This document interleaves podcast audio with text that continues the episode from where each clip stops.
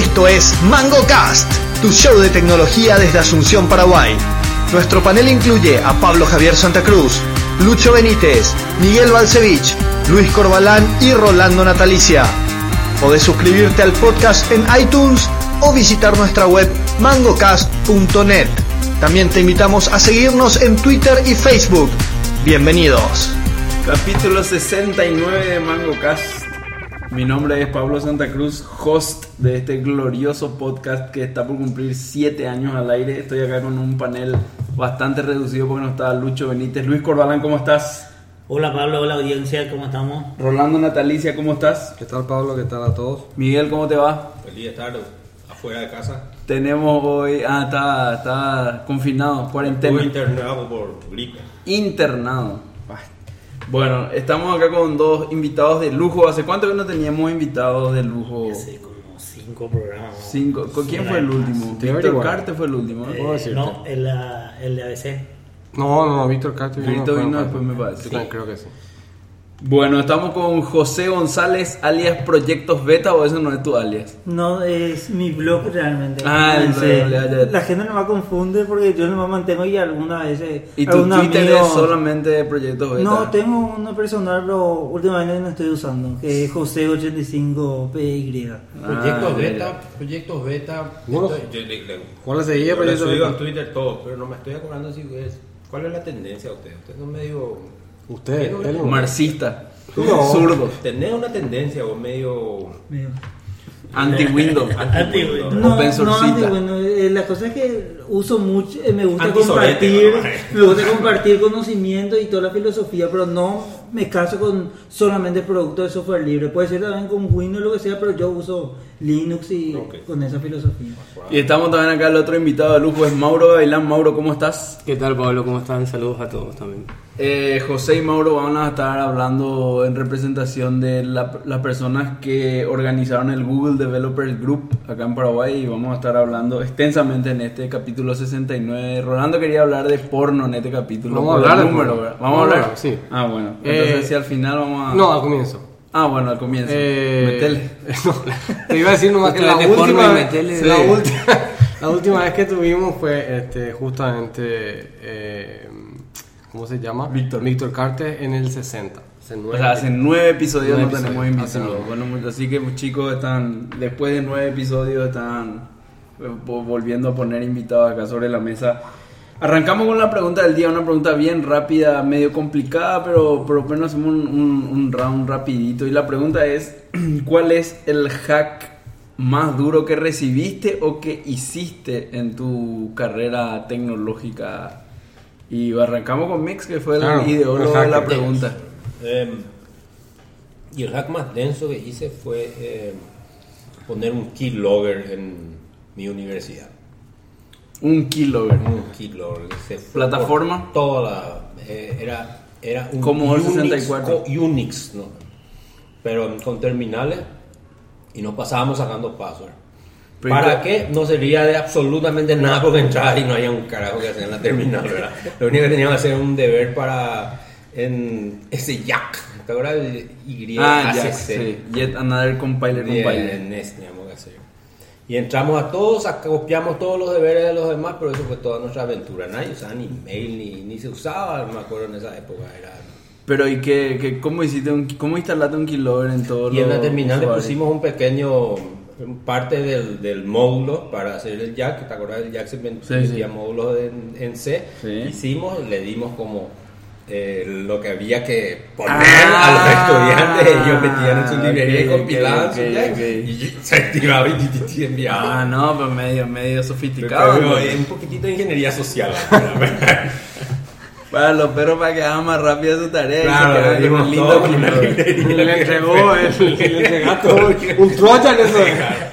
Pero vos corrías la aplicación y, y instalabas un keylogger o la aplicación era un... Sí, Claro, te parte instalaba un del- keylogger. No, ya no me acuerdo los detalles. No, pues Pero parte de la rutina era el keylogger. Ah, ok, ok. Y eso nos tiraba todo y era un quilombo encontrar, ¿verdad? Porque el keylogger lo único que hacía es un serial de lo que iba tipeando. Entonces vos ibas buscando algo en que pareciera un password ahí, ¿verdad? Ya, ya, ya. Genial. Chonex. Tuyo, sí, vos primero, porque yo no. Yo porque- tengo dos, dos grosos y un medio delictivo los dos. O sea que El abogado recomienda que. Sí, uno, uno voy, a, voy a ignorar. Uno, uno involucraba a hacer un. eh, era un software argentino que tenía un. Tenía un, una librería que estaba protegida por un. No sé. Algo. eh, algo. Tenía una protección. Y bueno, un cliente tenía problemas, bueno, le querían dar soporte, una cosa así.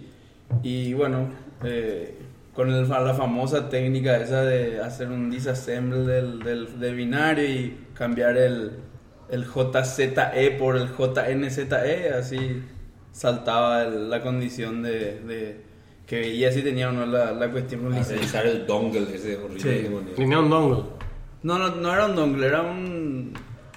Controlaba algo dentro de la instalación que no sabíamos bien qué era y, y- y bueno, eh, eh, esa, eh, eso se saltaba, digamos. ¿verdad? Eh, en mi defensa era solamente para el espejo de ese servidor, ¿verdad? No, no era para usar, normalmente sino era para el backup, ¿verdad? Entonces, bueno, no me No sentí te tan vayan a mal. defender porque no está mencionando que fue peor. No, ese fue el, que peor. defensa. No, ese fue el, ese, que- ese fue el peor. Ese, eh, ese no, no voy a dar más detalle, ¿verdad? El otro fue medio denso también, pero pero no, no era mi culpa, digamos. Yo era, fue hace como... Mucho tiempo. No, no, no, fue hace, fue mucho. no fue mi Fue hace culpa. cinco El años. amigo un amigo. Fue hace cinco años más o menos. Yo quería hacer. Quería hacer un super online. ¿Te acuerdas, Metro? En la época queríamos hacer un super online para. eh, Un supermercado. Supermercado. Vos entrabas y te lo das. Y bueno, estábamos dando vuelta de la idea y, y dándole vuelta, indeciso como siempre para, para hacer algunas cosas y por falta de tiempo y por, por falta de foco, no hicimos hasta que Ting salió uno, ¿verdad? Salió uno de los primeros acá en Paraguay y tera, yo y salió un super online. Bueno, pero como era algo que yo quería como usuario, me suscribí y empecé a comprar de ese supermercado, ¿verdad?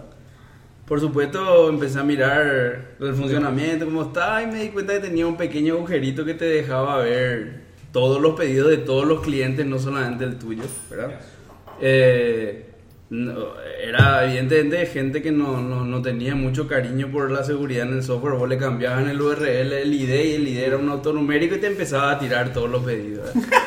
Entonces, entonces dije, bueno, vamos a analizar a ver si vale la pena este negocio. Y hice un pequeño crawlercito que todos los días actualizaba a ver la venta de cuánto vendía ese supermercado, pues tenía ahí en línea y en tiempo real todo, ¿verdad? Y bueno, no sé ahora cómo está, pero en esa época era muy mal negocio, entonces dije, bueno, no, no hagamos nada de esto y, y, y- y no, y usé para, para hacer la Espionaje industrial. espionaje industrial barra investigación de mercado, ¿verdad? Eh, esos dos fueron mi, Yo- mi aventura. Eh, no, no sé si yo hice, pero estuve involucrado, vamos a decir, en uno donde teníamos, yo trabajaba en una compañía móvil, eh, celular, y teníamos acceso a las reuniones, a las minutas de las reuniones de otra compañía celular. Hija de mano. Bueno, yo, Todo yo- lo que se decía. Yo creo que tenía que parar acá, chamo. No, hasta ahí nomás. Eso, eso está... Eso Denso. está Muy denso. Bueno, pero, pero vamos a decir, eh, yo pensé que era obra de, de, de hacking al final, era una cuestión de ingeniería social nomás. Pero vos podías, vos podías agarrar y Tenía que haber hacer... parado antes que eso. O sea que podías agarrar y hacer, ver todo el, todo el network, todo el- todas las máquinas, todo, todo, todo la, toda la red. Ah, bueno, entonces. Ah, sí, a ese nivel de- O sea que no, no, tampoco era tu culpa, digamos. No, estaba no, ahí estaba ahí, medio abierto. no. Exactamente, si no éramos nosotros era otro. Y después otra cosa que, que me pasó em, em, es que tuve, hubo algo que, otro operador celular también, tenía las fotografías que enviaba la gente. Ah, eran- bueno, ese, eran eh, secuenciales. ese fue famoso. Ese fue el caso de Tigo Castigo. No me acuerdo si era. Sí, Ah, sí, ese, ese fue, ese fue uno de los fotos- casos más grandes de hacking de la historia del Paraguay. Ese fue. que Cuando Tigo sacó su red social, era una red social. Mm, No, esto es antes. Ah, previo Era a eso. Previo. Ah, ¿Te acordás que Tigo sacó la red? Castigo y los perros hacían y, y to- Tocorre no existía cuando eso y los perros tiraban en esos servidores de compartir archivos los el castigo.zip y vos abría y estaban todas las fotos porno de los perros así que se compartían por la red social de Sí existía si nosotros, ellos cuando iban a, a salir, No, nosotros sí, les yo creo que sí, a ofrecer nosotros en la red de Sí, yo creo que no, sí nosotros vamos a desarrollar y mandaron a desarrollar. Exactamente, en- en No, no, Colombia, no, no, cosa esto, esto, es, esto es antes, el que yo te digo es antes, estamos hablando de 2004, 2005 por ahí, donde había fotos y se, se, se, este, se hizo un, básicamente un loop, donde buscaba todas las fotos, porque estaban Sí, todas, sí, claro, eran todas eran secuenciales y secuenciales. download, download, download, y eran, había de todo. más o Sí, menos. sí, obvio. ¿Cómo Sí, me no. quise morir esa vez que, ¿Cómo? fuimos y mandaron a desarrollar y después nos dijeron cuánto pagaron por ese software? Que era una Sí, no. prolongada. Era Y duró una- dos meses, una cosa Sí, así. duró dos meses, Pero está bien, eh, eso es demasiado porque era demasiado cagada. Y lo que sí que pagaron así nuestro presupuesto para sostenernos 20 años más o menos. Sí, así mismo. Lucorba. Lo mío es. Lo único que alguna vez llegué a hacer es, es hackear una consola de, de, de Wii porque mi hijo no quería jugar juegos y no tenía para comprar la Ah, Wii. ¿De qué? Wii, Nintendo Wii. Ah, Wii. Sí, sí. Pero Después. Claro, es que como que mataste la protección para que se pueda meterse de pirata. Y digamos. no, y le, le, le conectaba, guiándome nada más por un tutorial. Y le conectamos disco duro y ahí estaban todos los juegos, bajaba todos los juegos y jugaba del disco duro, ¿verdad? Hija de mal. Sí, no, de eso, de eso tenemos varias, me parece. Y bueno, hasta ahí llegué yo. Mi peor, mi peor experiencia es en la época que iPhone no se podía conseguir acá.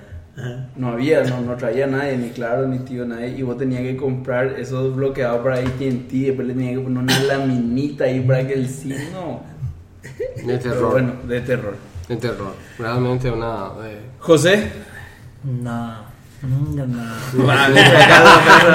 Mano arriba. No, nada. Señor juez, esto no, no escucha No, nadie. realmente nada. Escuchan nueve, hay dos, quedan señor juez. siete nomás que escuchan. Sí. Nada.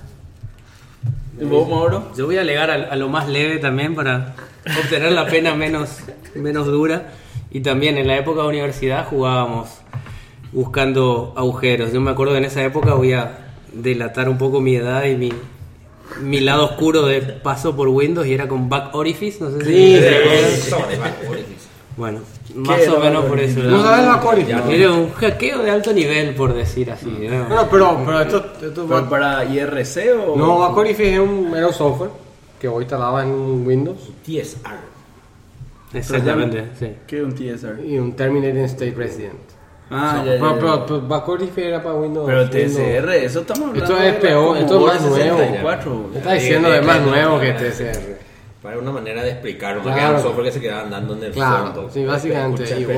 Un servicio. A ver, en otra palabra, era un TeamWeaver de hoy.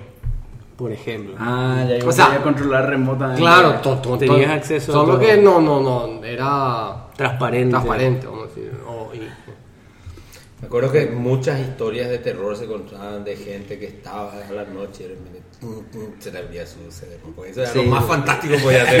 Abrirle su Abrirle su CD-ROM, imagínate, en esa época se usaba todavía el CD-ROM. Sí, me acuerdo. Que en este momento seguro que la NSA está prendiendo mi cámara, mano, yo no sé, o la tuya. No, a mí, yo voy a ver si consigo y, y para poner en el show notes un paper científico que, que me tocó leer cuando estaba en la universidad en el año 2008, por ahí, como eh, un- una investigación de, de los, ¿cómo se llama? De los honey, de los, ¿cómo se llama lo de la red de bots?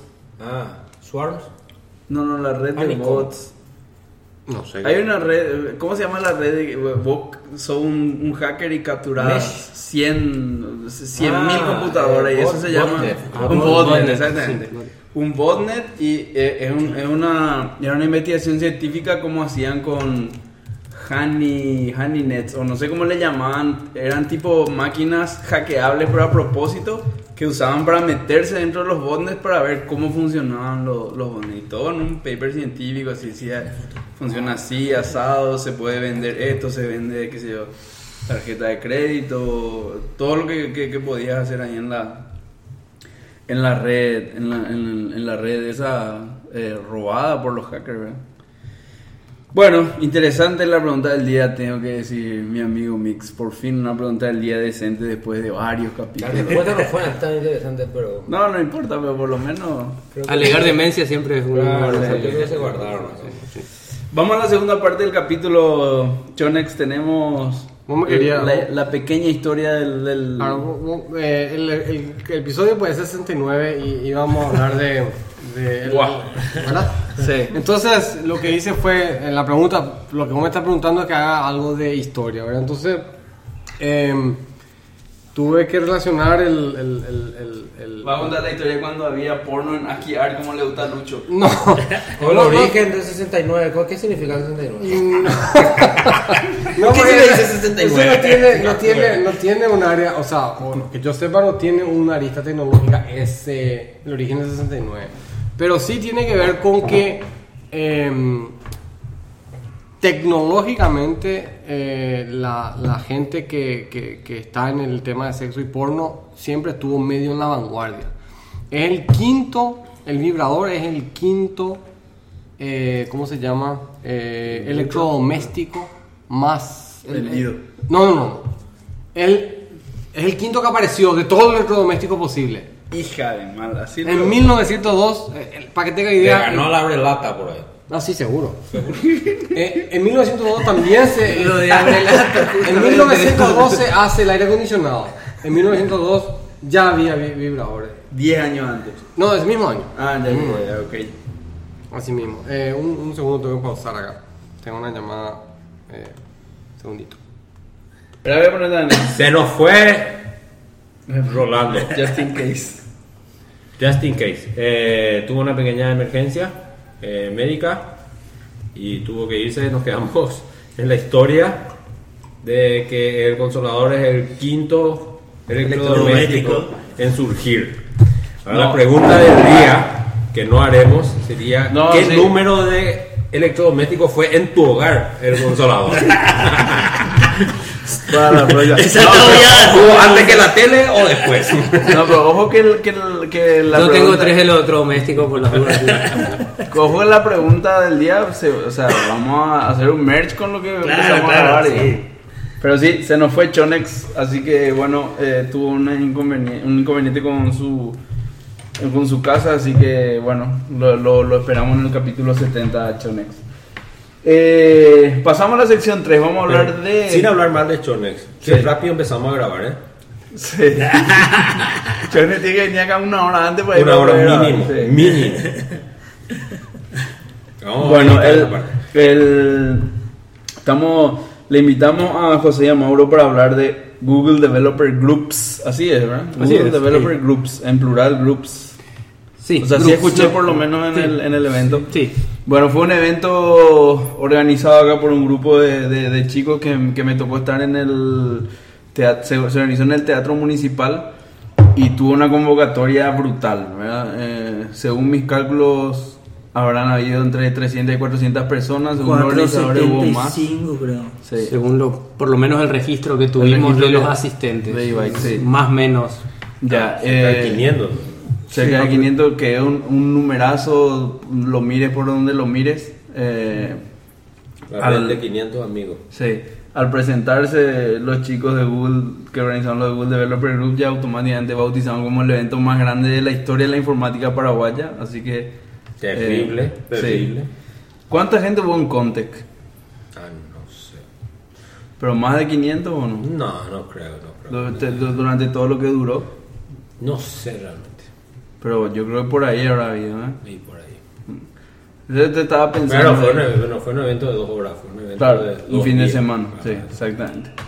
Eh, y bueno, eh, les invitamos acá para hablar de, de- de, bueno, de qué es Google Developer Groups y que nos cuenten yo eh, a evento que se organiza y que yo puedo estar de, de temas de informática de programación, siempre le veo a José y a Mauro, así que me imagino que no es el único el único grupo en el que está metido acá en, en, en- Paraguay en, esos temas y bueno, déjenme decirle que eh, felicitaciones por, por, bueno, por el aguante y el empuje y- y las ganas de estar acá. Acá tenemos, por ejemplo, estamos viendo la, la laptop de José. Tiene calcomanía de Payday, de Datos PI, Hackers Asunción, eh, Summer of Code 2015, OSM Paraguay.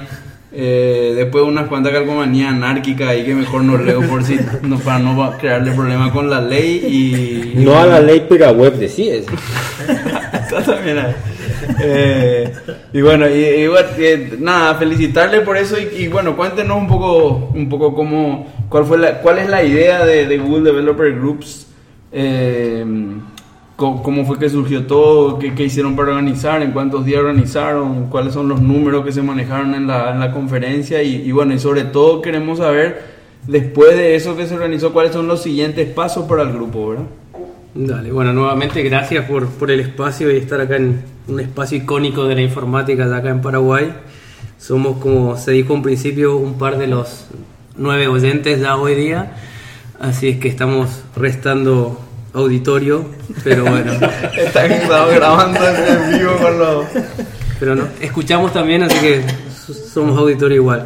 Nada, bueno, contarte un poco que Google Developer Groups acá en Asunción, eh, si bien figuramos como organizadores Carla Casanello, Albert Samaniego y yo, eh, más bien nos daría un, un carácter más de iniciadores porque realmente hay mucha gente que lo está tratando de llevar a cabo hace tiempo acá y como bien más o menos lo describes, un grupo de desarrollo orientado a, valga la redundancia, desarrolladores a fin de generar una comunidad que, que difunda las tecnologías amigas de Google, no necesariamente de la mano, pero sí en, ese, en esa línea. Este fue nuestro primer evento y la verdad que lo organizamos bastante rápido, creo que fueron un par de semanas de trabajo bastante intenso, con el apoyo de Senatix, por cierto. Eh, Koga Paraguay también nos, nos dio una mano interesante, 595. Eh, y bueno, y la comunidad siempre de desarrolladores, como, como vos bien decías, Pablo, dentro de la que está José y otros tantos más que, que estamos siempre en, todo lo que se pueda apoyar y aportar para, para generar acá un entorno, un ecosistema de desarrollo un poco más un poco más evolucionado, por decirlo así. Y nada, es un, como te digo, una comunidad de, de desarrollo orientadas a tecnologías de Google o amigas a ella, que, que debe ser más que nada una comunidad abierta, tiene sus lineamientos, o sea, la idea es por lo menos generar cuatro eventos anuales. Eh, actualmente en Paraguay es la primera, es una comunidad que se hace por ciudades, no por país, o sea que este capítulo, como figura en el directorio Google, es Google Developer Groups Asunción. Ok. No es Google Developer Group Paraguay, sino solamente Asunción. San Francisco. Así es. Eh, y bueno, entonces estamos empezando en esto y queremos tratar de, de masificarnos un poco, difundirnos, llegar a, a otros lugares. Y tenemos planeado, o sea, actualmente estamos en una etapa de incubación, que es la etapa que Google le da a aquellas comunidades que hacen sus dos primeros eventos. A partir del segundo evento oficial vamos a pasar a ser una comunidad activa y estamos planeando hacer ese segundo evento para la primer quincena de agosto quizás ya Ah, con ya, con- ahora mismo. exactamente queremos tratar de justamente como bien decías ya de, de nuestra participación en, en varias comunidades acá existentes uno del- una de las falencias que no sé si llamarlo falencias pero una de las cuestiones que encontramos es que es difícil darle continuidad y así mantener las comunidades. Entonces queremos por lo menos probar algo distinto y tratar de darle a esto una continuidad bastante frecuente, valga la redundancia, y hacer al menos un evento al mes, de, de ser posible, ya sea eventos chicos con referentes locales y algunas que otras cosas un poco más grandes que estarán viniendo, si todo va bien, en octubre y noviembre también. Pero bueno, más que nada eso, Lo que sí quiero recalcar que el, el grupo no hay ni un dueño, no hay un jefe o no, es- no, no le pertenece a Mauro o a mí o a Carla o a Alberto, es de la comunidad, cualquiera puede participar, cualquiera puede organizar un evento, por ejemplo, si un grupo de amigos ah, requieren eh, hablar sobre Angular, lo único que tienen que hacer es eh, decir públicamente que van a organizar en tal lugar y que cualquiera puede irse. No puede ser un grupo cerrado eh, ya elegido. Tiene que ser que cualquiera pueda anotarse. Se puede poner, por ejemplo, cupos límites, pero cualquiera puede anotarse. Eso nomás tiene que ser. Una cosa, perdón que interrumpa. eh, qué buena acotación, pues yo eso lo estaba pensando según hablaba. Y, ¿Y qué- por qué están haciendo esto? O sea, ¿ustedes reciben un sueldo? ¿Son representantes? ¿Qué, qué- qué- por, por qué, por ejemplo, harías, voy a armar un grupo, un grupo de... eh, ¿Por qué están haciendo? ¿Cómo, cómo- Yo personalmente hago porque eh, como veo mucho potencial para que el profesional acá crezca. Por ejemplo, muchas veces los estudiantes se achican mucho y piensan, no, el que está ahí adelante es un genio. No, y no ven que tienen mucho potencial, entonces con estas cosas, con estos grupos pueden crecer mucho. Y después pueden, ahí ya con el conocimiento pueden ganar plata, ya es su problema, digamos, lo que va a pasar. Pero crecen mucho con esta clase de comunidades porque tocan cosas que hay en el mercado, no se quedan nomás con lo que se da en la facultad o lo que sea. El efecto positivo es indiscutible, pero mi, mi- mi pregunta va más a ese evento. Sí. ¿Sale dinero? De reservar ese lugar, a menos que le den gratis, sale dinero. Poner la, la prensa sale dinero. ¿De dónde está saliendo ese dinero? ¿Y, y de su bolsillo? Actualmente, por ejemplo, en el evento inicial contamos, como bien decía, con el apoyo de Senatic, el apoyo de Koga, Google también aporta, o sea, tiene ciertos fondos destinados para apoyar estas comunidades que remontándonos a la historia inicial surgieron como libres, por eso ellos mantienen esa independencia, no es un contacto directo con Google o no refleja la palabra o, u opinión de Google directamente, sino que son comunidades independientes con tendencias afines a Google que ellos apoyan y financian en cierto, cierto monto. Y bueno, respondiendo un poco lo que preguntabas anteriormente, particularmente me sumo siempre a esta clase de iniciativas porque por lo que me tocó vivir cuando empecé a estudiar allá hace bastante tiempo, siempre resultaba muy difícil participar de eventos internacionales y tecnolo- eh, perdón, eventos tecnológicos de nivel internacional estando acá en Paraguay. Hace ya un tiempo que no recuerdo, creo que son cuatro años, con César Rodas hicimos un primer hackathon, por lo menos que yo tenga conciencia acá, de la mano de Punto .pi y Microsoft. Y surgió también así, o sea, de la necesidad de... Aquella de- le invitamos a César, en sí. a hablar en Estuvo hablando él de. Hace Creo cuatro que años ya. cuatro años. Más o menos. Sí, 30 personas por ahí estuvimos. sí. Vino gente de afuera y más que nada eso surgió justamente con nuestras ganas de demostrar que acá también había potencial y que acá también se podía hacer cosas tecnológicamente interesantes y que no para asistir a un evento de nivel internacional tendríamos que viajar mil kilómetros por lo menos como actualmente se dan en ciertos ángulos, de ciertos aspectos todavía. Por ejemplo, para ir a una PHP Conf, lo más cercano es Brasil, Argentina. ¿Y por qué no poder llegar a figurar un poco más en el mapa de tecnología internacionalmente hablando y llegar a hacerlo localmente? Eso respondiéndote por qué nos involucramos o por qué me involucro yo más que nada en este, en este tipo de, de organizaciones. Pero sí, o sea, el financiamiento, particularmente en Google Developer Group, se cuenta con cierto, cierto aporte de, de Google dentro de lo que se pueda y dependiendo de la característica de los eventos. Pero más que nada es una comunidad independiente que trata de difundir las tecnologías afines. Siempre Eh, Yo, por ejemplo, podría decidir hacer algo sobre... Y, hay un sitio web donde yo entro y pido funding para mi evento o algo por el estilo. La verdad que no, no sé si tanto así, pero se podría organizar a través de la comunidad, sí, o sea, pedir cierto auspicio dependiendo del, del tipo de evento que se, que se decida hacer. Sí, sí, yo creo que sí. No, no te sabría decir si tan directamente, capaz que sí canalizado a través de los que figuramos como organi- organizadores hoy día dentro del, del Google Developer Group, pero sí, sí, sí. ¿Y ustedes cómo llegaron a hacer el contacto para Google Developer Group? Eso sí está disponible en el directorio de Google, tenés que llenar un formulario y te postulás como organizador dentro de tu ciudad, como, como bien dije, porque es un, evento, una comunidad por ciudad, no por país. Así que si alguien está interesado puede entrar a google.developers.com creo y ahí está el directorio y las guías de la- las formas que llenar para solicitar la inscripción y una vez que ellos te avalan te dan la veña oficial como para... Entiendo. A César le podemos decir que a Google Developer Group Luque. Y está disputado ahí entre César y Matías. Ah, de- claro. Yo- esto de- ellos tienen que hacer PHP, pero a pesar que PHP no es Google, aunque es Google friendly, ¿verdad? Sí, ese es el tema. Tiene que ser Google friendly, no, no necesariamente...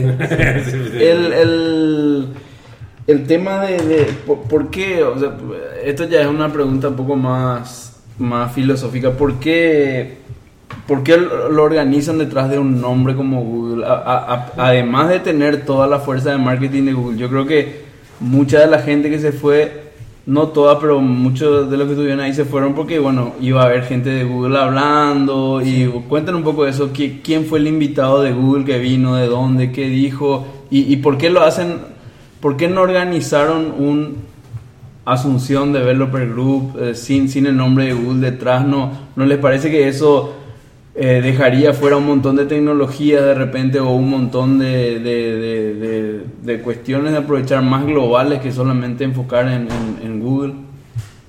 Bueno, el invitado de Google fue una persona que trabaja en Brasil y vino, eh, eh, él era especialista en crear comunidades y era también desarrollador en su época, pero era más para juntar, para, para juntar comunidades y eso, no sé qué. Y bueno, yendo a lo que a lo que decías, si bien sí, como vos decís, restringe un poco el ámbito, también creemos que es importante aparecer un poco en, en el radar de Google, que es una de las empresas tecnológicas de más renombre hoy día, y, todas y- maneras, sí. y figurar hoy de un poco más cercano a, a ellos nos parece importante, un aporte importante creo que también hablo por José, que nosotros no, no somos fanáticos ni estamos casados con ninguna tecnología, pero nos pareció un, un aporte interesante el poder tener un contacto un poco más directo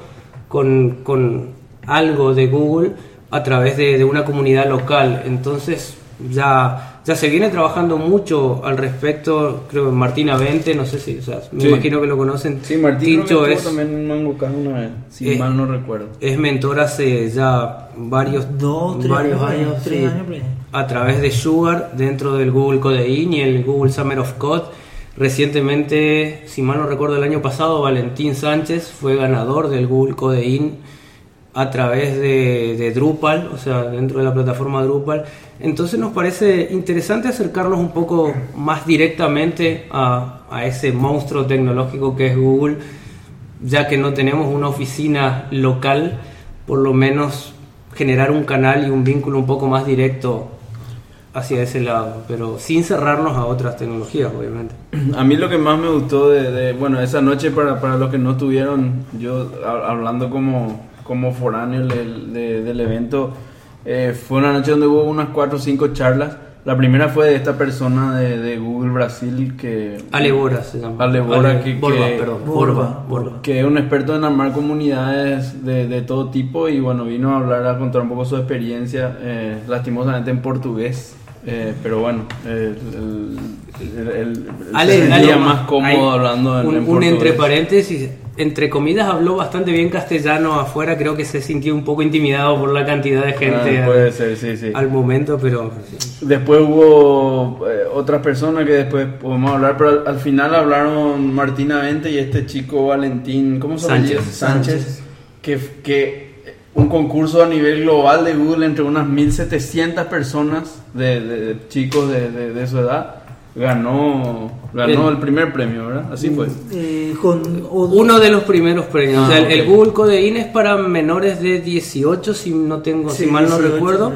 Y bueno, o sea, Valentín fue, o sea, dentro de todas las personas participantes, dentro de cada proyecto otra vez se seleccionan ganadores. Él salió ganador dentro del proyecto en el que él se inscribió para participar, que fue sobre la plataforma Drupal.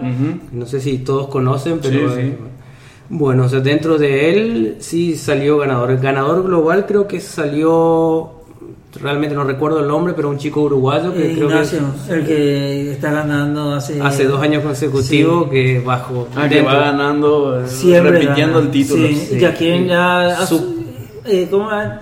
Eh, levantar el nivel, quieren ya que pase como mentor o así, pero por la edad no se puede. Porque es ¿cuántos demasiado años ca- tiene? 14. Ahora O 15. tiene 14. Ahora Sí. cumplió 15 creo que tiene. Y ya le queda chico. Claro, Le queda- y- ya le queda muy chico la competencia. Es que Uruguay es muy fuerte en tecnología. Pero aparte él es un, un Sí. monstruo Bueno, realmente. o sea, creo que llegó a completar más de 100 tareas Sí. dentro de ese periodo de tiempo que creo que son tres meses, lo cual tengo entendido, no quiero hablar de más, pero más o menos es récord absoluto en esa competencia. Sí.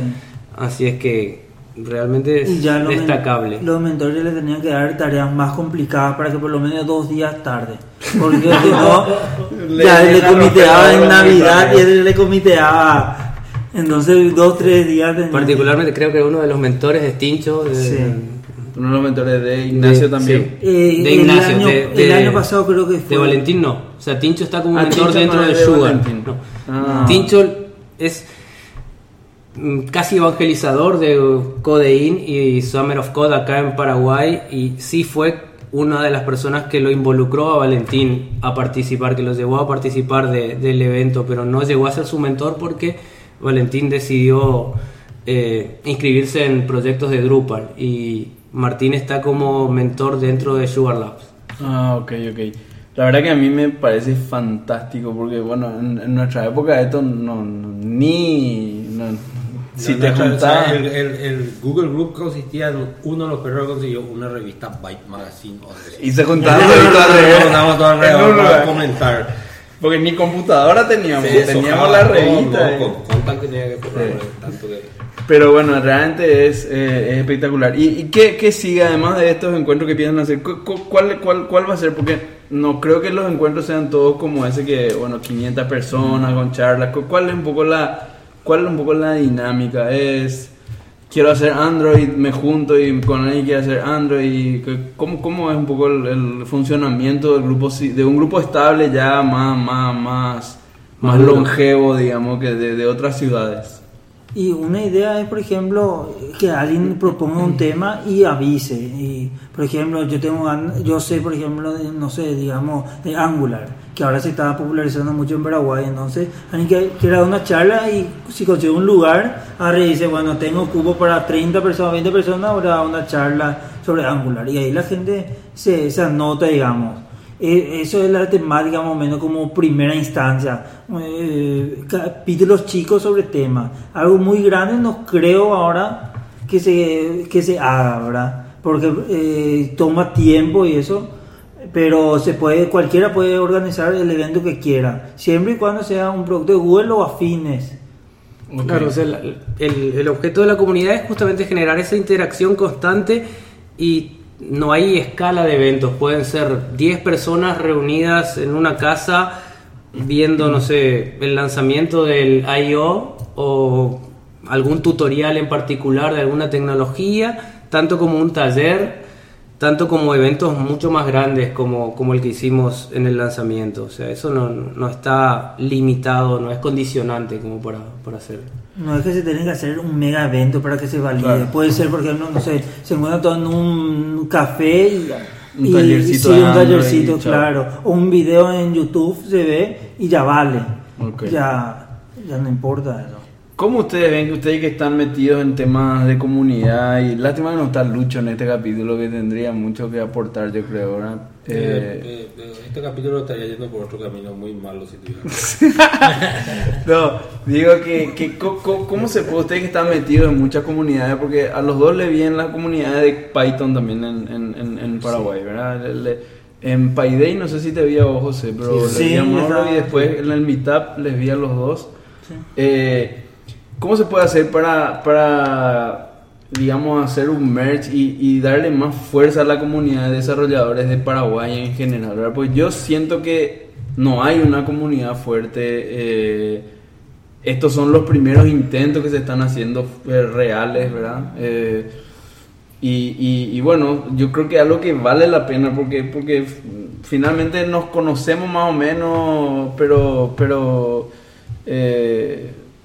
se puede hacer algo más grande, se puede hacer una comunidad un poco más de, de- de- de donde se, se promuevan más los startups y, y- y los proyectos nacionales y se puede hacer un poco de colaboración, sobre todo para aumentar conocimiento, ¿verdad? Yo creo que más que se puede, se debe. Eh, como bien vos decís, la verdad que no, no sabría decirte cómo, sinceramente.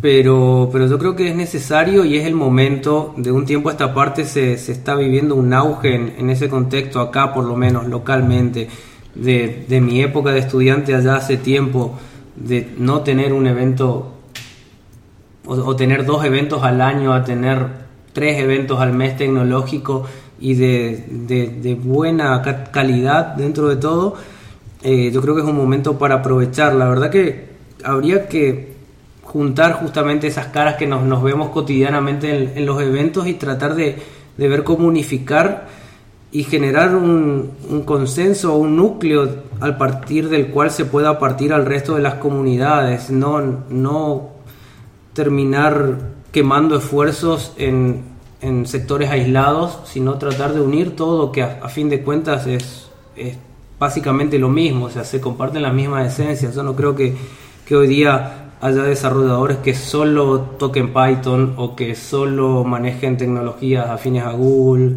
o que solo usen OpenStreetMap y demás. Yo creo que todos necesitamos de, todos, entonces sería bueno llegar a, a generar ese, ese lugar de, de encuentro global, pero sinceramente no, no tendría una respuesta de cómo hacerlo. Se- Senati estaba tratando de hacer algunas cosas con este tema de gobierno abierto.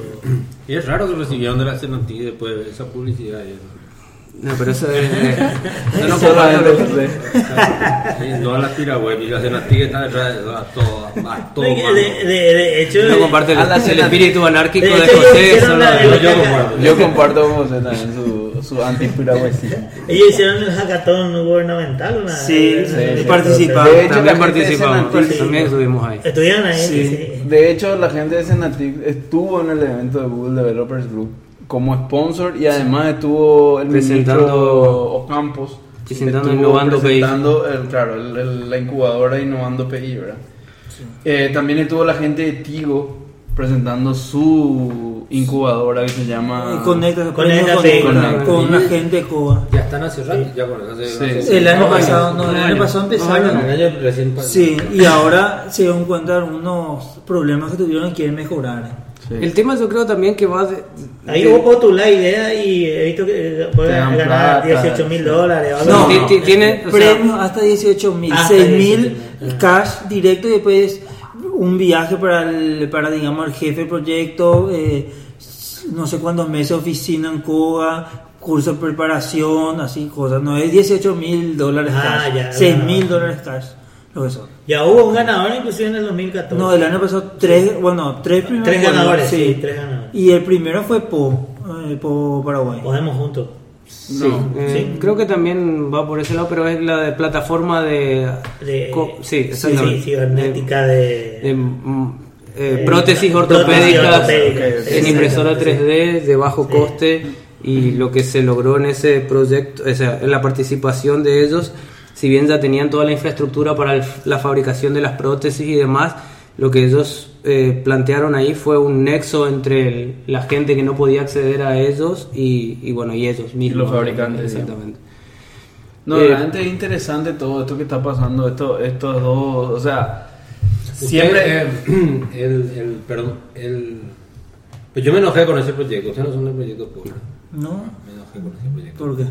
Porque era todo bueno, todo lindo, y después cuando se le preguntó, y bueno, y esos, la- los mapas de las manos, van a poner online para que la gente pueda bajar e imprimir. No, no, no. Ah. En medio se fue a las putas su filantropía ahí, o sea. ahí me dio de asco, ¿eh? no, Finalmente era un negocio. que, está bien que sea un negocio, pero, y- pero presénteme como negocio. Queremos salvar a todo el mundo y van a poner. No.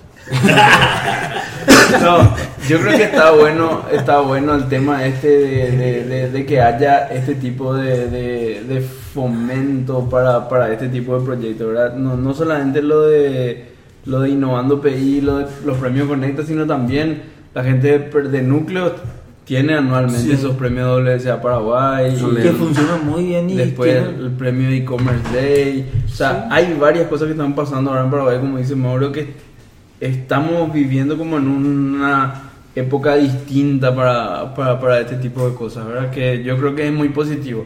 Me queda mi duda, obviamente, de cuánto te puede ayudar realmente para un proyecto 18 mil dólares, ¿verdad? Pero, bueno, hasta... Yo decía lo- los objetivos de los grupos. Pero i- No, igual, pero igualmente, digo, volviendo- pero nomás, o sea, una cosa es Y Combinator, por ejemplo, donde ellos vienen, ponen plata, te ponen la mentoría, te, te ayudan con profesionales que realmente te van a hacer una diferencia en tu startup. Eh, y bueno, y de ahí puedes caminar hacia algo grande. Ahora, con estos premios, no digo que no, digo nomás que suena medio difícil que con 18 mil dólares, de los cuales 6 mil nomás son en efectivo, vos puedas convertir una idea en un negocio, ¿verdad? Em, Suena que ha- hace falta más de repente eh, sumar y apoyar esto con, Es con capital paso. de riesgo. Claro, Es claro. un primer paso, porque antes no recibías nada. Ahora, el mero concepto de que te den dinero, yo creo que es una Yo creo que- apertura de mente. Ya- ¿verdad? la- creo que es, es un avance. O sea, en vano es tratar de situarnos en lo que podría ser, no sé, un Startup Chile que te financia los proyectos con creo que hasta 100 mil dólares sin siquiera pedir eh, porcentaje de ganancias dentro de ello. Estamos en una etapa muy inicial todavía ahora, seguro que tendremos muchas cosas que aprender y filtrar, pero Aparte, vos no sos estudiante. Un estudiante de 18 mil dólares le, le para vivir tres años y medio y. No, no, ya sé, Y pero digamos, no, eh, nosotros, está bien, no sé si- pero la- el, el objetivo de tanto de innovando como de los premios Conecta y demás, no es hacerle sobrevivir a los estudiantes, sino es generar una, Un ecosistema. Claro, un ecosistema para eh, startups, ¿verdad? Eh, eh, en el caso de Conecta, para startups relacionados a lo social, en el caso de Innovando, startups relacionados ¿Qué estamos No sé. Es- Está relacionado a lo que es en, el caso de, de innovando en startup relacionado a lo que es gobierno, ¿verdad? Que me parece muy bien que estén enfocados a ciertas cosas, ¿verdad? Ahora, no sé nomás si eh, con eso basta, ¿verdad? A lo mejor hace falta un poco más eh, eh, de apoyo, o de repente a lo mejor son partes de, de siguiente fase que nosotros no Yo creo que conocemos, eso-. Yo creo que es parte de, de disciplinas que están probando mismo. Sí, sí, yo creo que- Convencerla lo- al, al directorio de alguien da 50 mil, no, no, a 5 mil.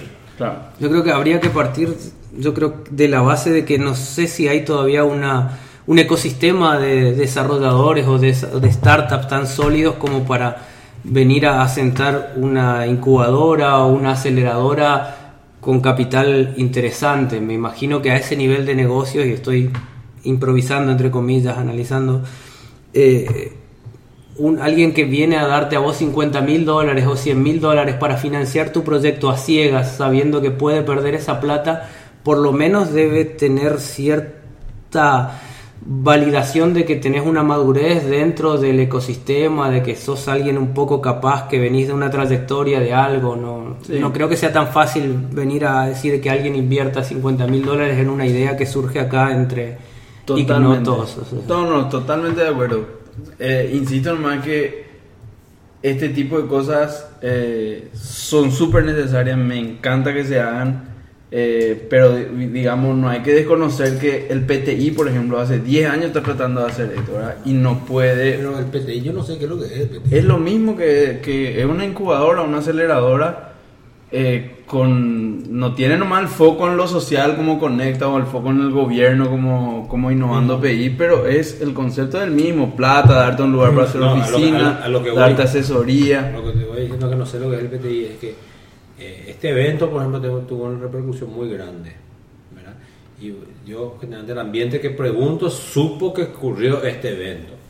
Sí, Yo a la- a- al 50% de los programadores les pregunto qué es el PTI y eh, unos informáticos de Itaipú nomás.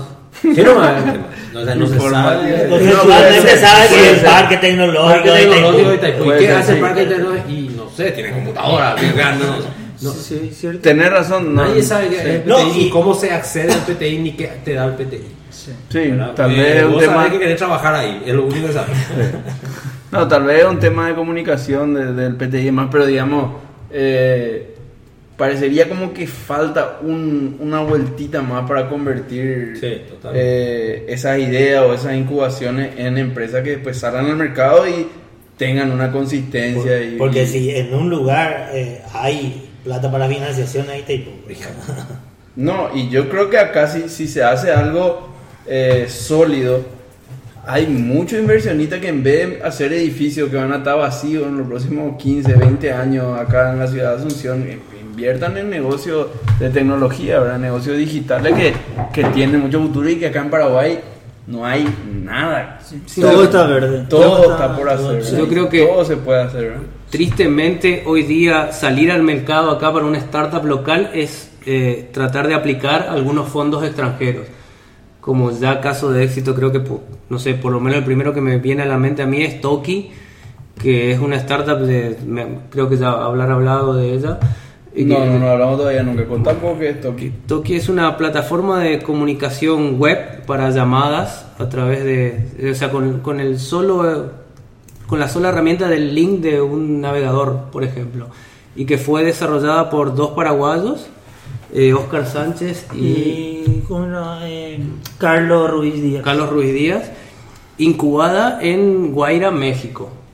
Pero es, por ejemplo, un capital humano plenamente nacional que tranquilamente podría haber obtenido, me imagino, ese mismo desarrollo localmente con el apoyo necesario y ser un, un caso de éxito paraguayo.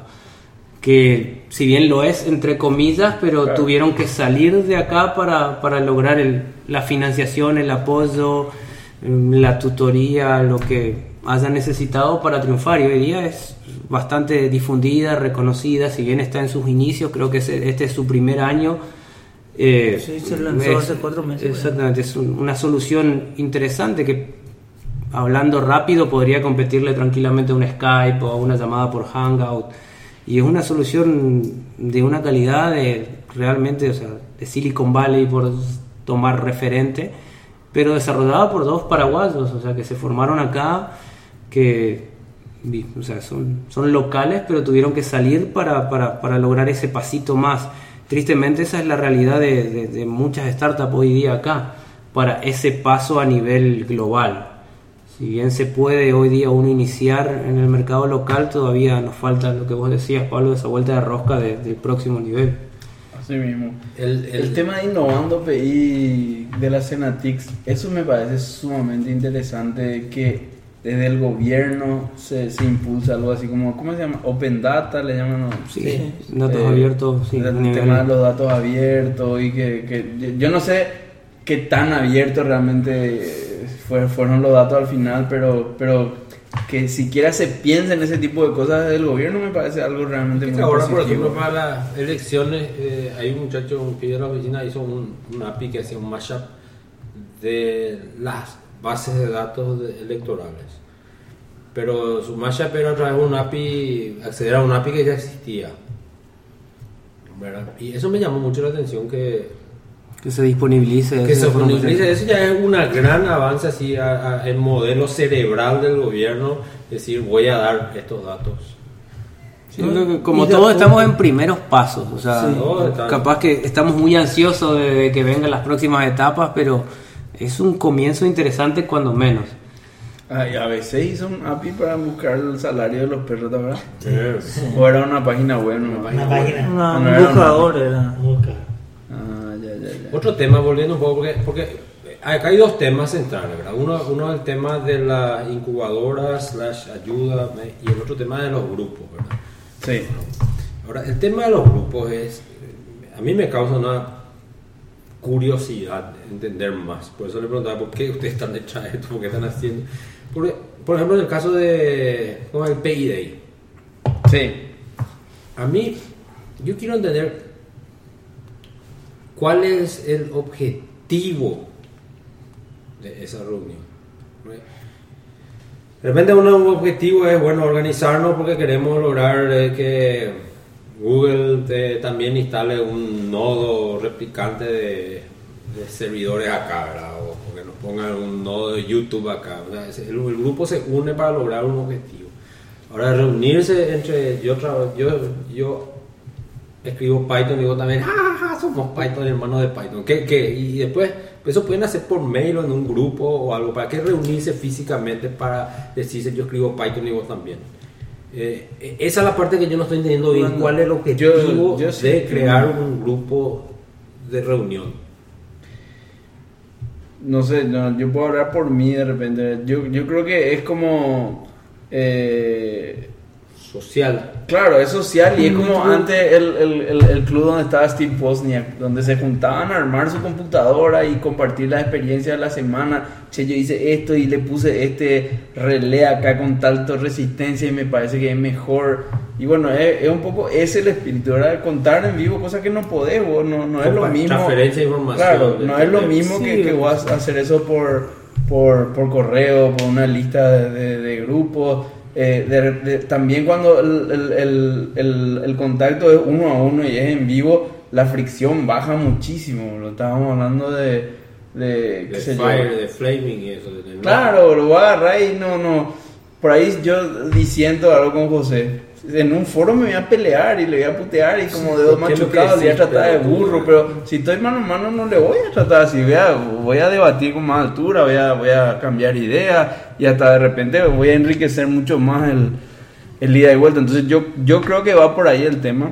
Sí, también yo creo Y- un poco. Perdón. Sí, sí, no, termina. y, y se evoca, digamos, al, al, al, al espíritu que hay en otras comunidades. O sea, la gente que le gustan los autos y demás, eso se juntan. Vos- vos- ¿Qué necesidad hay, por ejemplo, de irte en caravana con tu mini desde, para- desde Asunción hasta Curitiba para un encuentro de la gente que, que, que tiene auto No, mini? ese, es, ese es casi, casi, o sea, ahí- ahí- no sé si está un ejemplo de eso.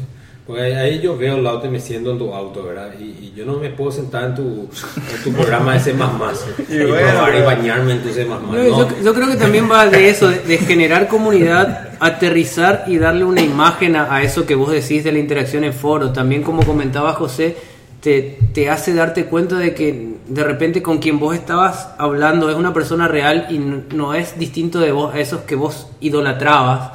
No sé, a mí particularmente, voy a citarlo porque lo cito siempre, es un amigo, es un amigo, César, César Rodas, o sea, el tipo trabaja en Mega y capaz que si vos lo seguís en Twitter y no lo conocés, decís, no, o sea, ¿qué le voy a preguntar yo al tipo? Está ocupado haciendo 10 millones de cosas súper importantes y yo le voy a No, si tirar mi... Twitter no vas a pensar eso. No, va a pensar, va a pensar que está tomando caipirinha Va a ahora frente a la nieve.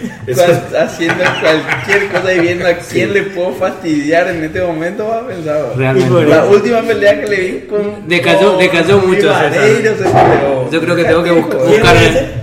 César Roda, Ah, no fue César, invitado sí, acá, sí, tuvo sí. César Tengo que buscarme otro ejemplo, César decayó mucho de la época que lo conocí. Pero bueno, o sea, te, te- te das cuenta de que son de repente personas reales con las que podés hablar y que es algo, o sea, que vos también podrías llegar a ser A mí me uno más mucho de... ese, ese Entonces- los dos dijeron ya eso, ¿verdad? ¿Entendés? O sea, esa. No, exactamente, también- o sea, yo creo que te acerca un poco a eso y, y a una cierta interacción que es necesaria también un cara a cara. Yo particularmente hace tiempo trabajo de forma remota con Marcel y con César justamente y nos damos cuenta que en ciertos momentos no hay nada como tener a alguien sentado al lado y el bug que vos no estás pudiendo resolver, mostrarle, girar así tu pantalla y decir, mira, no me sale y que él meta sus dedos en tu teclado y te, te muestre, ¿Cómo mira, están es así. a puta toda la teoría del trabajo remoto? Están No, mandando no, a la es que no es tampoco la panacea. Marisa. Que me echó a todito los... No, no es tampoco la panacea, yo creo que realmente funciona porque... Eh. No, el, el- acá vos te puedes juntar con Mauro y con César a hablar bien de PHP. La otra vez en el Payday yo le di con un caño a PHP y Mauro me miró. Después no quise decir más no nada. hablar mal de PHP es palabra mayor. PHP, PHP. Cuando te gusta ponerle un pesito a tu variable ahí, igual que en ¿Sabes la sabes cuál es su problema con PHP? Que a él no le gusta poner peso a la variable. No, pero Hablando Todo de un lenguaje, ¿o de qué hablamos acá? No, pero, pero eh, volvi- volviendo al tema de, de las comunidades, A mí no me gusta peinarme de programar. volviendo al tema de las comunidades, el, el, hay, a- algo que, que de repente eh, yo creo que no, no, no hay que buscar tanto es como proyectos comunes y cosas grandes para desarrollar entre todos, porque eso es difícil que se dé, o sea, que se prenda eso dentro de una empresa, o dentro de un grupo chico de universidad, lo ya es difícil, imagínate, entre gente que no se conoce, ¿verdad? pero cosas así más puntuales, organizar un programming contest o, o- reunirse para... La otra vez nos reunimos en el primer meetup de, los Pythonistas y alguien se fue habló de Angular, ¿verdad? Eh, espectacular. Yo, yo no conocía Angular, me, me, me, senté y miré así en, en, en una, una charlita de una hora más o menos de, de, de qué se trataba, me di cuenta que no tiene absolutamente nada que ver con Python y bueno, pero aprendé y, ves ahí que está bueno y, y, y seguí y bueno, a lo mejor ya lo tenés en, en, background para otra cosa. Y son cosas que no vas a sentarte a hacer, no te vas a sentar vos y bajar, ah, ¿qué puedo hacer hoy? Voy a ver un tutorial de Angular y te van a poner a hacer, no, pero en cambio si... Son sesiones de intercambio. Claro, intercambio de... Es casi un grupo de autoayuda. Ni- para- Ese No, es el objetivo. Eso es Networking, muchas veces también mucha gente se va y tiene una idea, pero después se va a juntar en esas reuniones y escucha la idea de otra persona y junta, o hace proyectos, o hay idea, Claro. vamos a hacer tal cosa, o sea que a mí yo quiero hacer tal proyecto, ah, yo algo similar y se juntan, o de repente también en algunas reuniones hay también no solamente informáticos, hay de repente diseñadores, lo que sea, y porque muchas veces los informáticos son un desastre en diseño. Entonces, bueno, y entonces ahí necesitamos a alguien. Entonces, y bueno, entonces se unen esas personas muchas veces en las reuniones. Entonces, realmente, como yo digo siempre, nunca perdés eh, na- eh, en esa clase de eventos, siempre sacas algo positivo. Porque eh, lo único negativo es que puedes estar con tu familia o durmiendo, lo que sea. Pero aparte de eso, después, sí o sí sacas algo, no sé, te, le conoces a gente nueva, ideas nuevas, aprendes algo, una nueva tecnología. Y cada día está surgiendo más cosas, más cosas. Entonces, de repente voy ahí, como dijo recién Pablo, él no sabía nada de Angular y, y vio. Y ahí ya tiene un criterio y ya puede decir, ¿sabes qué? Me gusta o no me gusta. Pero ya tiene un criterio porque vio ahí. Mientras están en su casa, no va a estar viendo un video de cada producto que sale. Ok. Face to face es el valor entonces. Sí, yo, a mí, por ejemplo, también en el Payday me tocó conocerle a Riart Sí, eh, Gustavo de Topá. sí. Gustavo. Y su proyecto es de la Gran 7 y esos 15 minutos donde él contó cómo hacen y cómo tratan con los colectiveros y cómo le instalan el GPS. ¿Cómo te vas a enterar eso si no le veas Sí. y le preguntas así en vivo? Difícil, ¿verdad? O sea, No. salvo que él quiera escribir un blog y vos sigas el blog, pero no es lo mismo, ¿verdad? Yo creo que tiene No, mucho de en- positivo. En, en el universo comercial también se da así. O sea, por ejemplo, las grandes marcas. Yo suelo ir a eventos grandes de, de Cisco, a eventos grandes de Oracle, Hat. grandes de Red Hat, ¿verdad? Y, y bueno, ahí vos ves cosas que, que, que se vienen en tendencia o, o, o nueva forma de, de armar una arquitectura de, de una red grande, eh, cómo cambian, cómo evolucionan los equipos. Muy interesante. eh. Yo también creo que, que el- ese cara a cara eh, eh, suma, suma. Suma, suma, definitivamente. Y ahora en Paraguay yo creo que ya nos subimos al carro y hay que ser constante más Sí. con esto. Esto va a estar surgiendo cada vez más. Cierto, todavía no tenemos, por ejemplo, en un, en un evento de desarrolladores 100 desarrolladores, pero ya tenemos 20, 25. El único secreto es ser constante. Sí. Por eso eh, ustedes eh, dijeron eh, cuál es la fórmula, y para mí la fórmula es la constancia.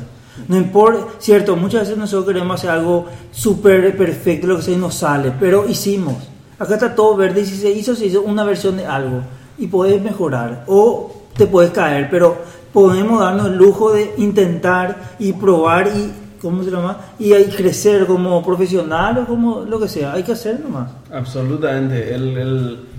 Nos falta también tener un Manuel Kaufman acá entre los paraguayos. El- el- Manuel es el que le hice la entrevista para Mango K hace cuatro Un mito, cinco saludos, el noveno Un oyente. mito, claro, el noveno oyente. Retuiteó hace un rato. Sí, él, él- su ocupación de- en los últimos tres años es se sube a su auto y recorre Sudamérica evangelizando Python. Sí. Y a él le va a conocer si te va a los países. ¿Por qué, por ejemplo? Y no sé, boludo, a él le Para gusta. conocer ¿Le gusta? Sudamérica. No, le gusta. Claro, ahí, ahí entiendo. No, pero ahí. aparte de eso, le gusta compartir. No, no, eso, eso conocimiento entiendo, y- pero... Claro, o sea, Que vos eh, le quieras convertir a alguien... eh, eh, Pero y no, no, o sea, salvando la distancia, es como, como un misionero que va pregonando a Cristo. Y, y sí, por eso va pregonando a Cristo. Es a el Dios Stallman y de. Python. Sí. Él va pregonando Python, es otra cosa que le gusta y va, va evangelizando por ahí. boludo. ok. Y puede ser tu siguiente ocupación con el PHP, por ejemplo. Porque yo quiero que vos uses PHP. Mejor que uno use Evangelizador. Es más, se mueran todos nuestros programas de PHP, voy a ver cuánto cobro. Bueno, eh, ¿qué- en, cu- cu- en cuánto tiempo estamos, Mix? Vamos en 47 minutos más lo que hay que agregar de antes. Más lo que hay que agregar. Que Entonces yo creo que cerramos acá la, la, la sección y... Pero vamos a hacer rápidamente. rapidito vamos a hacerlo, lo sé. Co- eh, hablando de, de- Esto le va a gustar a Google. Lo de que hackearon el Jeep. Sí. Hicieron puta al Jeep.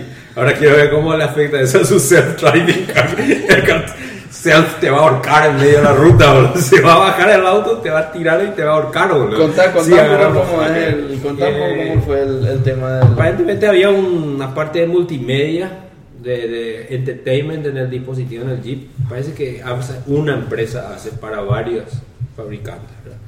Eh, y de alguna manera pudieron sobre, entrando por el lado de- del home entertainment que descarga cosas, ¿verdad? Del no home entertainment, car entertainment, ¿verdad? Que No era. CarPlay de Apple, ¿verdad?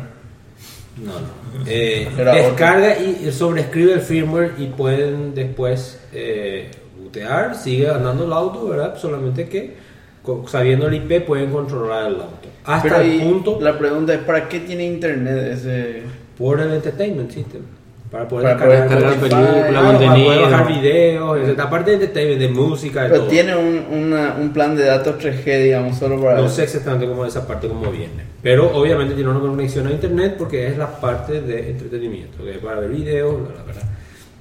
Bueno, mediante eso logran sobreescribir el firmware del, del aparato, continúa, pero eh, el, de- el de Wire, la, la- la entrevista de Wire, lo que yo leí, que se va, no sé si es el link que vos pasaste, pero yo... No, no, no importa, no. El, de- el de Wire lo había leído, que le, le avisan los dos que van a hacer, mira, te vamos a quedar al auto. En, cual- en todo momento no paniques. Vas a saber que, estamos- que somos nosotros porque te vamos a prender el aire acondicionado. Dale. Pues no le dijeron más nada, ¿verdad? Entonces está yendo a él. Y el que estaba manejando... Era el, el- un, un- el periodista de Wire, el, el, el coso. Ah, o sea que era un... Era preparado. Claro. Ah, no es que yo estaba ahí y le hackearon ahí el auto. No, no, no. Y entonces Ah. le, Sí, le- no, le digamos, prenden o sea. el aire a todo, ¿verdad? Y ahí no pasa nada, ¿verdad? Le ponen la radio en un hip hop, tum, tum, tum, tum, ¿verdad? Pero el problema ahí es donde, donde empieza a armarse el ritmo cuando ¡uh! empieza a subir la revolución del auto y, y se va el pasito, ¿verdad? Pasito, ¡ay! ti, ti, ti, ti, la bocina. Y después, el último momento, dice donde se va la puta, era un camión atrás y, y era una subida y no se iba y el camión fa, fa, fa, y llega la, la curva y aprieta el freno y No frena. no frena el auto. Y se va y esa es la foto que, que cae en la, en la, en la cuneta. ¿verdad? Hasta los frenos pudieron deshabilitar. Ah, o sea, le- no, le, le deshabilitaron el freno y... Todo. No era que le dijeron que no le iba a pasar nada. o- Sí, yo Le esa parte que no entendí. Nada no, que ellos no No entres en pánico, no entres en pánico, le dijeron. No, no te dijimos no te iba a pasar nada. y eh, lo que sí que, boom, y dice que eh, eh, a- a- hay algunos, esos autos que se automaniobran, ¿viste? Para el estacionamiento. Bueno, ellos dijeron, bueno, ya logramos controlar el volante también, pero en retroceso, no cuando está hacia adelante. No sé por qué, ¿verdad? Pero es una cuestión de tiempo para poder encontrar. Entonces ellos, eh, ahora hay una pelea medio porque ellos dijeron, nosotros vamos a presentar en el Black Hat Day esto. Vamos a no vamos a develar cómo sobreescribir el firmware, pero sí vamos a develar el exploit. Ahora, a partir de ahí, ellos pueden hacer, los hackers más densos pueden hacer reverse engineering y lograr cómo hacer el firmware override. Pero les va a tomar mucho tiempo, a nosotros nos tomó seis meses lograr eso. Eh, ¿Y a esa gente quién le paga, por ejemplo? y ahora le va a pagar mucho para que no saquen el firmware exploit. Espero que, ¿verdad? Porque si yo era, me pagan mucho, saco. Ah, El, y y lo, lo- imagínate todo, porque encima necesitas, el- lo peor de todo que la corre el parche. No sé por qué no se puede hacer over the, over the air. Vos tenés que irte a un dealer A y meter un. USB drive y arreglar ahí. ah. O sea, que dice, muchísimos autos van a quedar eh, expuestos a esto. ¿verdad? Y la compañía dice, ¿por qué ustedes igual van a presentar esto? Esto es un peligro para... Y ellos dicen, no, tenemos que... Nosotros estamos haciendo la mitad. Le estamos sacando ¿verdad? al virus, le estamos, viendo, le estamos sacando la patita a la cucaracha, pero lo estamos dejando ahí. Porque es- esto ya se reportó antes. que había ese tipo de cosas. Y nunca nos dieron bola. Entonces es necesario que los, la empresa de automóvil empiecen a tomar responsabilidad por las acciones que toman. ¿verdad? Y de hecho en el 2011 parece que se había reportado algo. En otro. ¿verdad? Y es tanto que ahora parece que el Congreso está mirando una ley de penalización por si no tenés suficiente seguridad en tu. Si te hackean, penalizarte. O sea, Pero y esa parte no depende tanto de vos, o sea, el- si vos compras un auto ya con no, un no, firmware no, de fábrica. para, para ah, para el fabricante. Para el fabricante, Ah, porque ok. aparentemente no, no toman muy en serio la, la seguridad del, del, del- Tiene lógica. ¿verdad? Y de hecho ahora hay un recall gigante de, de 1.4 millones o 1.4 no sé, pero millones. Eh, ahora lo que yo estaba pensando es cómo le va a afectar esto a un Google Self-Driving Car. ¿verdad? Pues si a un auto que Y yo creo que no hay ni menos- siquiera self-driving, le pueden hacer moco.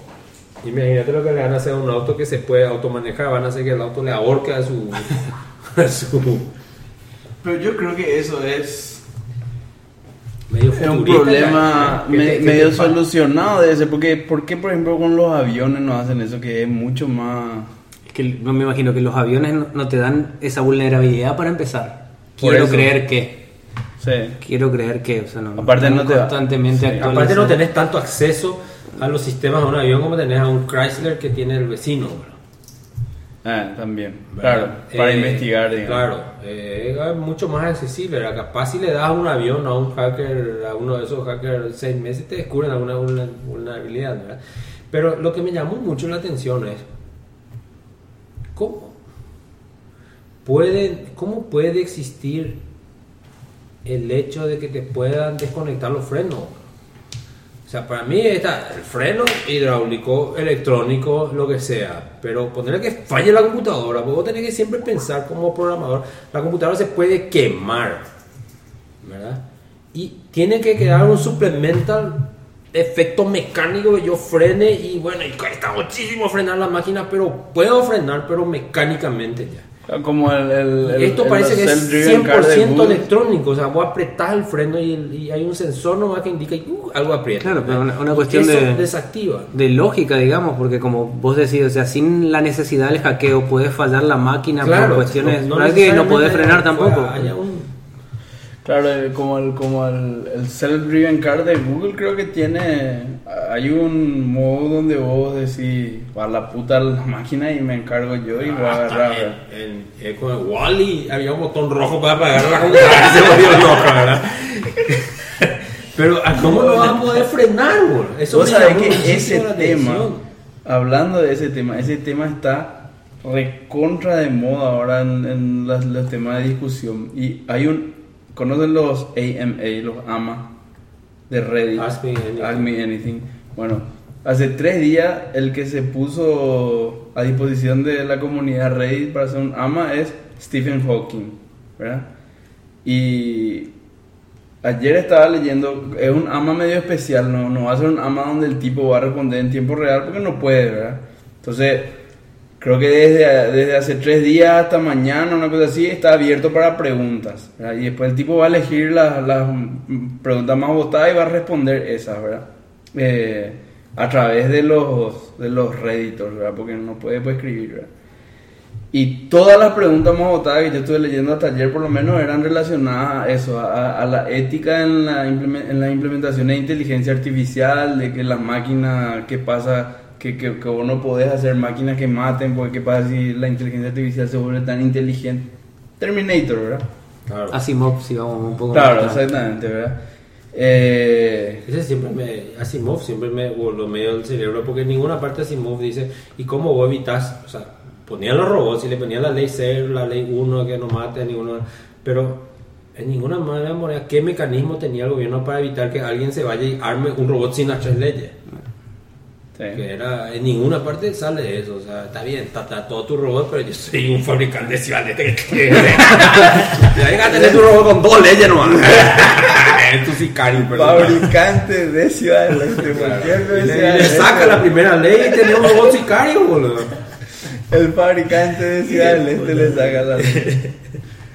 Ya, sí, interesantísimo. Eso, eso yo creo que es, y, y lo que vos siempre decías, ¿verdad? O sea, si un self-driven car Viola la ley. viola la ley, la ¿Cómo vos responsabilidad de te quién llevas? es, Vos no estabas conduciendo, vos compraste y confiaste en que Google programó bien eso. Sí. ¿Y quién violó la ley? ¿Vos o Google? Sí. ¿O el auto? O el programador de Sí, Google. que para programó. notar. Claro. Entonces, te falló el freno. Es todo un tema, ¿verdad? Pero bueno, no, no es tampoco nada. O sea, los programadores ahora llevan al, al, al extremo hackeris, pero no sé, en los autos no automáticos también. Si yo era un fabricante de autos, podía poner un hack ahí para que a- en tal condiciones el auto no te funcione tal cosa y te mato haciendo eso, digamos. ¿verdad? Claro, pero igual me parece muy llamativo que lleguen.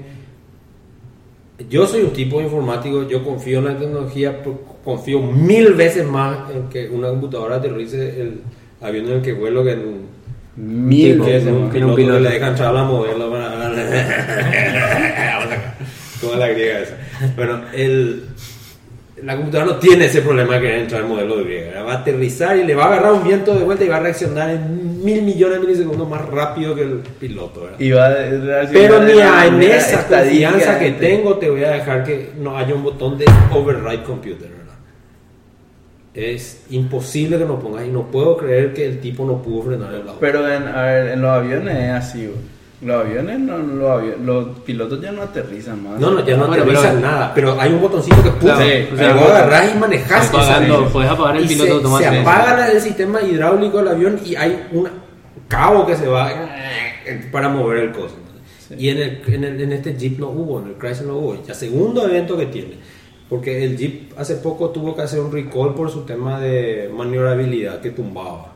Mm. Entonces, eh, como que le, le pusieron demasiada eh, ¿cómo se llama? amortiguación linda y el jeep tumbaba bajo cierta Era un espectáculo irse en el jeep, pero de repente. Pero de repente quería, te salía un perrito y vos volaba, ¿verdad? Tipo así.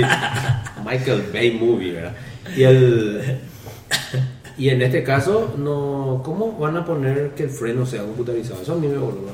Bueno, habría que ver bien también si él no pudo activar ese modo No, no, de existir el- o, o no, o no había el modo. Ah, no, sé si había un botón que Claro, por eso, apretaba el freno. Por eso, capaz que había otro procedimiento que hacer en ese Ah, caso que no pudo llegar a hacerse. Porque como vos decís, suena muy ilógico que, Que se, metan de- algo así, ¿verdad? se deje Sí. todo tan librado a la tecnología. Es sin- terrible eso. Ah, y eh, es más, la radio se puso a todo volumen, ¿verdad? Y No podías apagar. no podía apagar la radio. Claro, pero eso tiene. O sea. Claro, eso Todas las tiene- radios que hoy hay son. No es más como antes. Bueno, clac, pero es que imagínate peligroso eso también. Imagínate, estás pasando por un barrio de Boca y dices, Sí. ¡Vayas a la puta lo de Boca! ¡Ah! Te matan, ¿no? Medio mortal también. Sí, medio mortal, así mismo. Bueno, eh, siguiendo un poco en el tema de tecnología en el mundo, te- terminamos el tema del Jeep, tema propuesto por Camilo, uno de los nueve oyentes. Eh, estuve cubriendo para MangoCast un congreso en Chile que se llama Chile Digital y nada, muy interesante, quería comentar nomás eh, algunas cosas que, que me llamaron la atención. Eh, primero, hoy día el ejemplo de todo lo bueno que te puede pasar en el mundo está atado a Airbnb, Uber, eh, ¿cuál es la otra empresa? Eh, Easy Taxi, todo eso son la- las empresas del momento, ahora son, son esas y, y del- de, de los negocios digitales y cómo hay que hacer las cosas. Todo está absolutamente regido por, por esas empresas. La- la- todos los, los oradores que, que hablaban ponían como ejemplo de cómo hay que hacer y, y- y de lo bueno que te puede pasar y demás. Por a Foursquare. Foursquare está muerto, ¿verdad?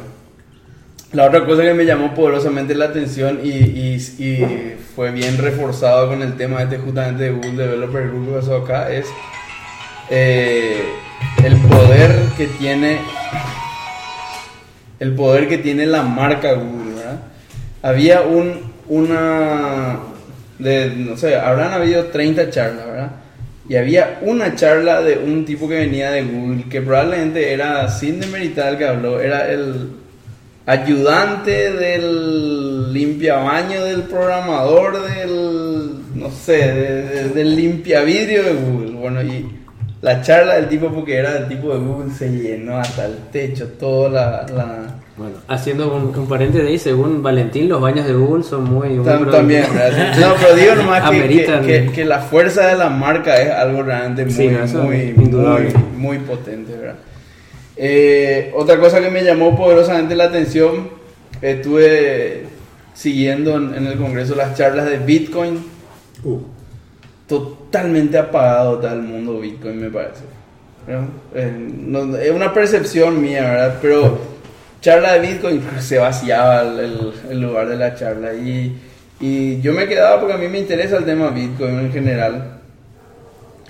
Pero más de lo mismo, así, lo, lo- lo mismo que venimos escuchando hace dos o tres años de Bitcoin, que es el futuro, que la anonimidad y que imagínate que tu transacción te puede costar fracciones de lo que hoy te cuestan tus transacciones bancarias y demás, pero como que el- se- se- está medio, no sé, no, no sé si a ustedes les pasa. Sea, puro humo, entre comillas. No, no o, sé si o más de lo mismo. Pero, pero perdió un poco la fuerza, o sea, que, que, que medio agarró hace un par de años.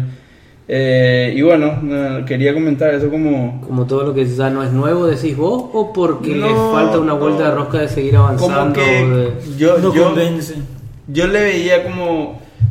Yo pensaba que iba a estar más... más o sea, como que...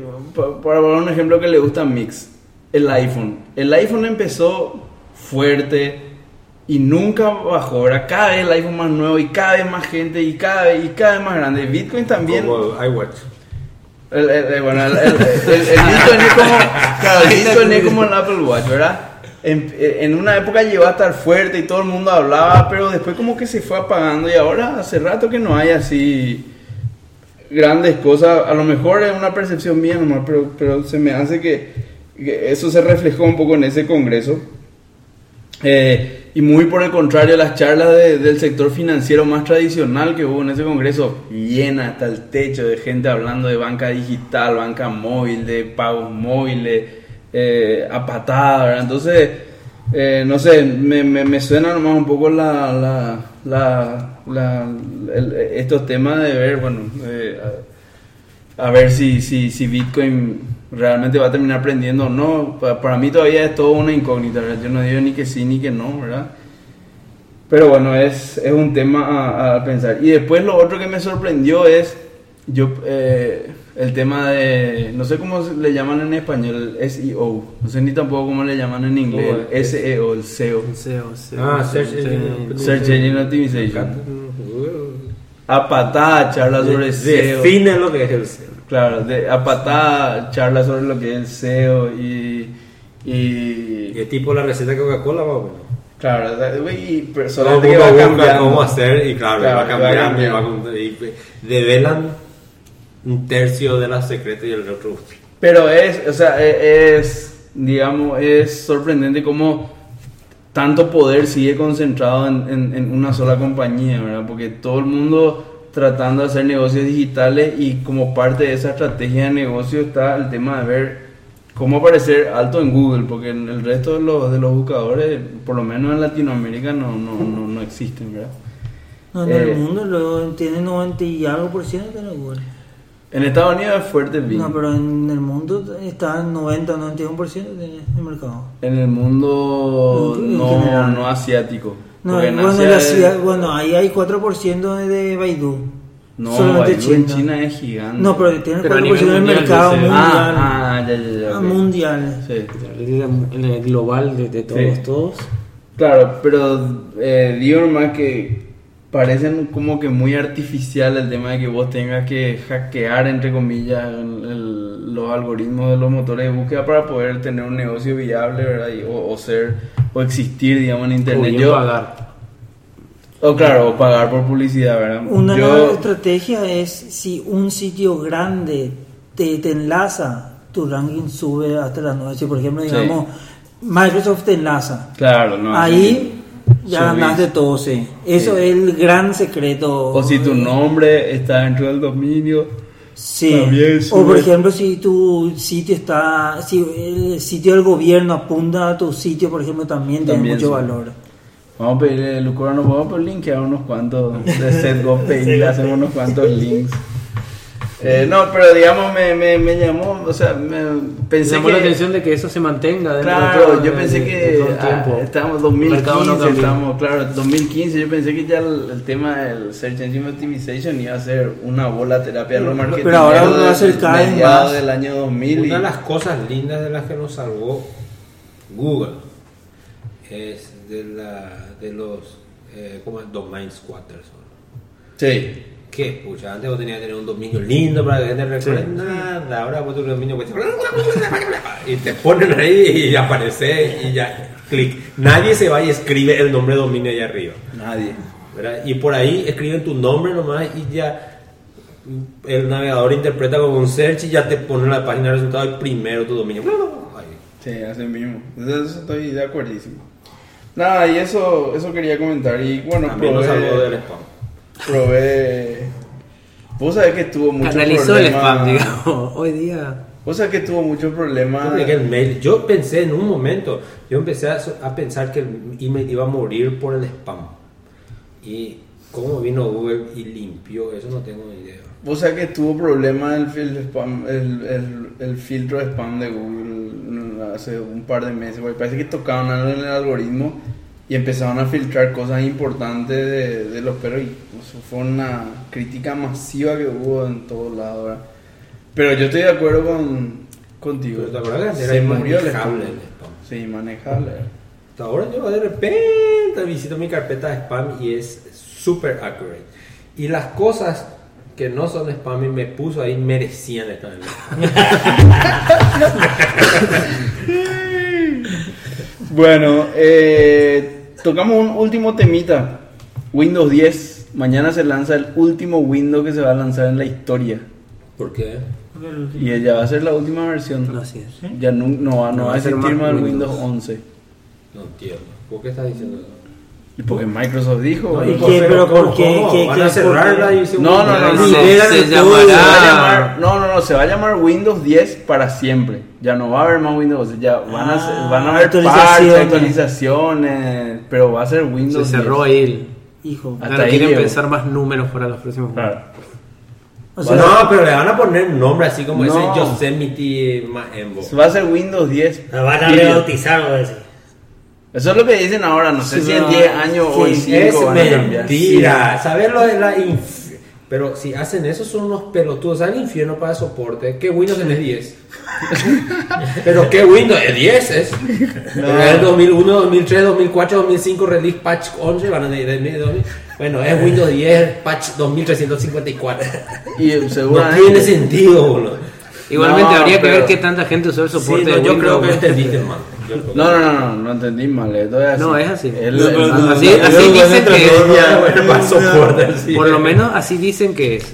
Yo creo que ellos deben tener números en los soportes que, que indican que es irrelevante la versión o, o esa información para determinar. Come on. Te No. preguntan así, este funciona en Windows 7 SP2, te dicen. sí, así es. No, no, el Explorer 10 no funciona en el Windows 7 SP1. Imagínate ya en ese, en una misma ya hay. Y a veces el, usuario número se confunde muchas veces con el SP tanto. Decime que sea Sí, el número genérico. a tu tía, sí. ¿Cuál le tenés SP1 o SP2? Y, ¡Cállate, no me digas eso! Te va a decir. Tengo Windows 10. Ah, ah, Pero hay ni una página donde vos y support help y Sí, pero, eso no, sí, pero, lees pero no todos y lo hacen. Una señora de, cinco- de 40 años no hace eso. No, no, pero si, si vos le llamás al tech support, él te va a guiar hasta llegar entre hasta Hay mucho más trabajo, trabajo, ¿verdad? ¿qué hago?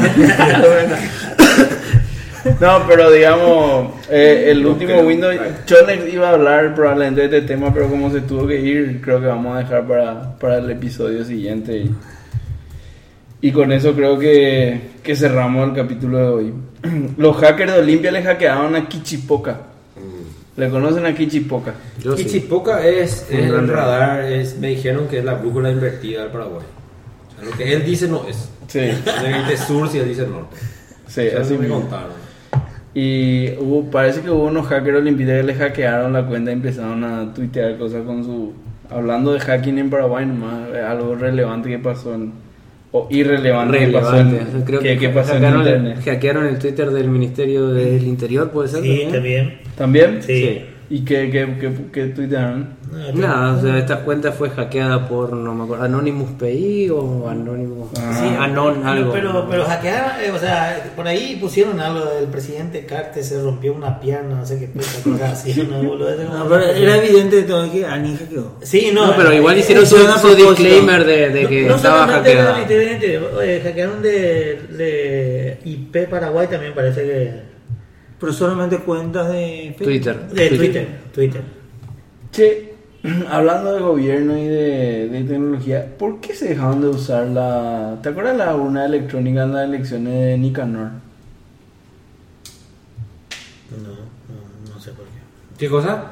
¿Por ¿Por qué qué se dejaron de de usar el voto urna electrónico? electrónica? Esa una vez se trajeron de Brasil. Sí, Sí, no me acuerdo Que la primera vez armaron un quilombo le, le, le drenaron de tinta. Ese fue el primer problema que tuvieron que pues, te- pe- sacaba como en un disquete, no sé qué, sacaba la, sa- sacar un medio digital y también imprimía. Sí, te Entonces no, no tuvieron tiempo para hackear los perros, ¿verdad? Entonces lo que hicieron es drenaron de tinta. Se imprimía la boleta, el voto Entonces en empezó a blanco. imprimir y después para, no sé, para el voto número 50 ya, ¡eh! salía en blanco el papelito. Entonces hackearon y no había prueba impresa para Contrastar contra y- el y soporte fue, digital. no sé, yo sé que gente salió despedida por culpa de eso. de ahí, Ah, de, que de- le hackearon, sí. Pero qué cosa, porque... Yo por eso dije, Paraguay, si vos querés hacer eh, un... Si yo tuviera hoy, saldría a la universidad hoy, haría una consultora de corrupción en Paraguay. Porque justamente tenés que trabajar con el know-how. Y acá hay el mayor know-how de corrupción del planeta posiblemente.